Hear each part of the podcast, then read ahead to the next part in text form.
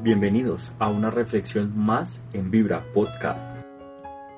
Queridos hermanos, hemos llegado al sábado santo y nos encontramos a las vísperas de la vigilia pascual. Antes de comentar el Evangelio que se va a proclamar en esta fiesta, la más grande del mundo cristiano, porque recordamos que Cristo ha vencido a la muerte, nos colocamos en su presencia y le pedimos que ilumine nuestra mente para comprender su palabra, guíe nuestros labios para comunicarla a los demás y transforme nuestro corazón para hacerla realidad. Amén. El texto que vamos a escuchar está tomado del Evangelio de Mateo, capítulo 28, versículos 1 al 10. Dice así, En la madrugada del sábado, al alborear el primer día de la semana, fueron María Magdalena, y la otra María a ver el sepulcro.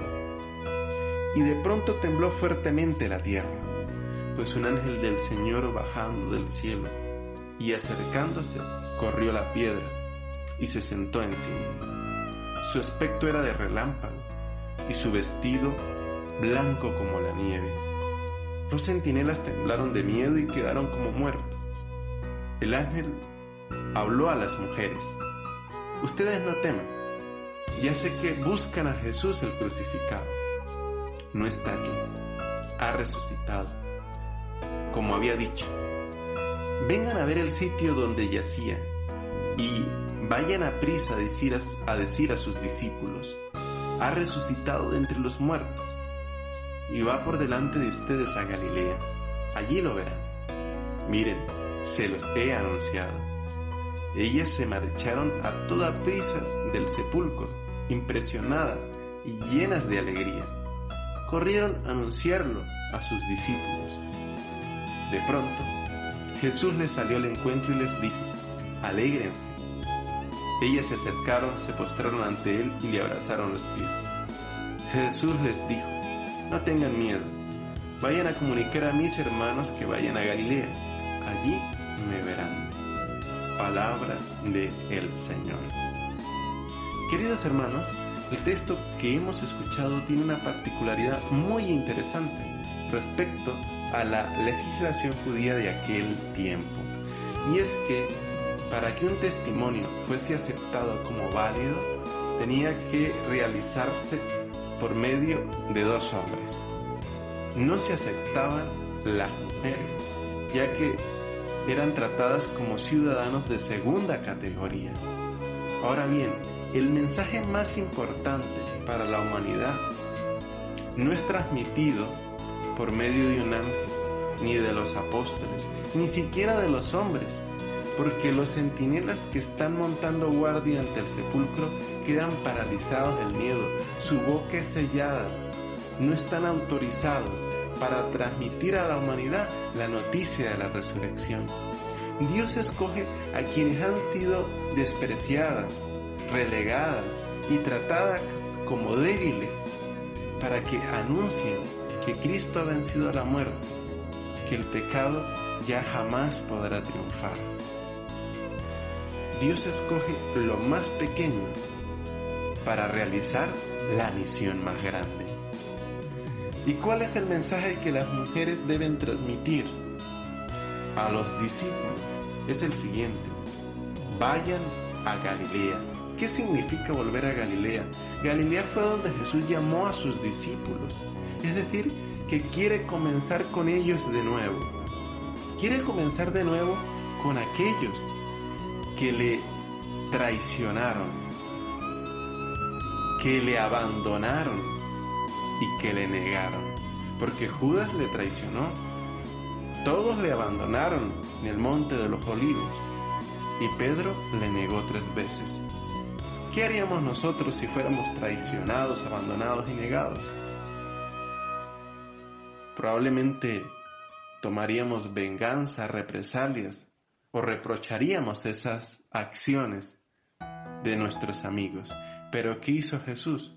Nada de eso, queridos hermanos.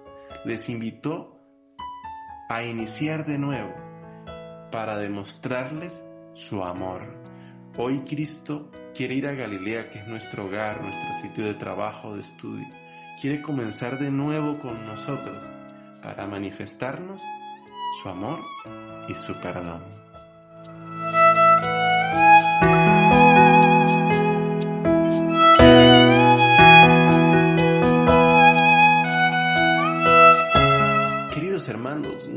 Encontramos en el domingo de resurrección, celebrando que Cristo ha vencido a la muerte, que el victimario no puede triunfar sobre la víctima, que el mal no podrá triunfar sobre el bien. Ponemos nuestra vida en la presencia de Dios para que Él purifique nuestra mente, transforme nuestro corazón y guíe nuestros labios para que podamos comunicar esta experiencia de vida y de salvación a los demás. Amén. Queridos hermanos, la resurrección fue un anuncio no muy bien aceptado entre aquellos que por primera vez lo escucharon. Recordemos la predicación de Pablo en el Areópago de Atenas que encontramos en el libro de los Hechos de los Apóstoles, capítulo 17, versículos 16 al 34 cuando habla de la resurrección de los muertos, le dicen a Pablo, te escucharemos después. El problema no era la resurrección en sí, porque en aquella época muchas religiones tenían dioses que habían resucitado, semidioses que habían resucitado. Era un concepto bastante familiar. Ahora bien, ¿por qué rechazan el anuncio de los cristianos al proclamar la resurrección de Jesús de Nazaret? Porque como dice el texto de los Hechos de los Apóstoles de la predicación de Pablo en Atenas, hablan de la resurrección de los muertos, no solo de la resurrección de Cristo. Y es que en la mentalidad judía, la resurrección era la resurrección general, no la de una sola persona, sino la resurrección de toda la humanidad y significaba la transformación de las relaciones en la sociedad. Ya no habría muerte, robos, mentiras, corrupción, enfermedad, pobreza. Pero quienes escuchaban esta predicación podían muy bien preguntarle, ¿Y dónde está sucediendo eso? Que no lo vemos. Lo que los primeros cristianos podían hacer eran invitarlos a sus comunidades y decirle, mire, somos poquitos, es verdad. 10, 20, 50 en cada ciudad del imperio. Pero estamos en todas las ciudades y en todos los pueblos.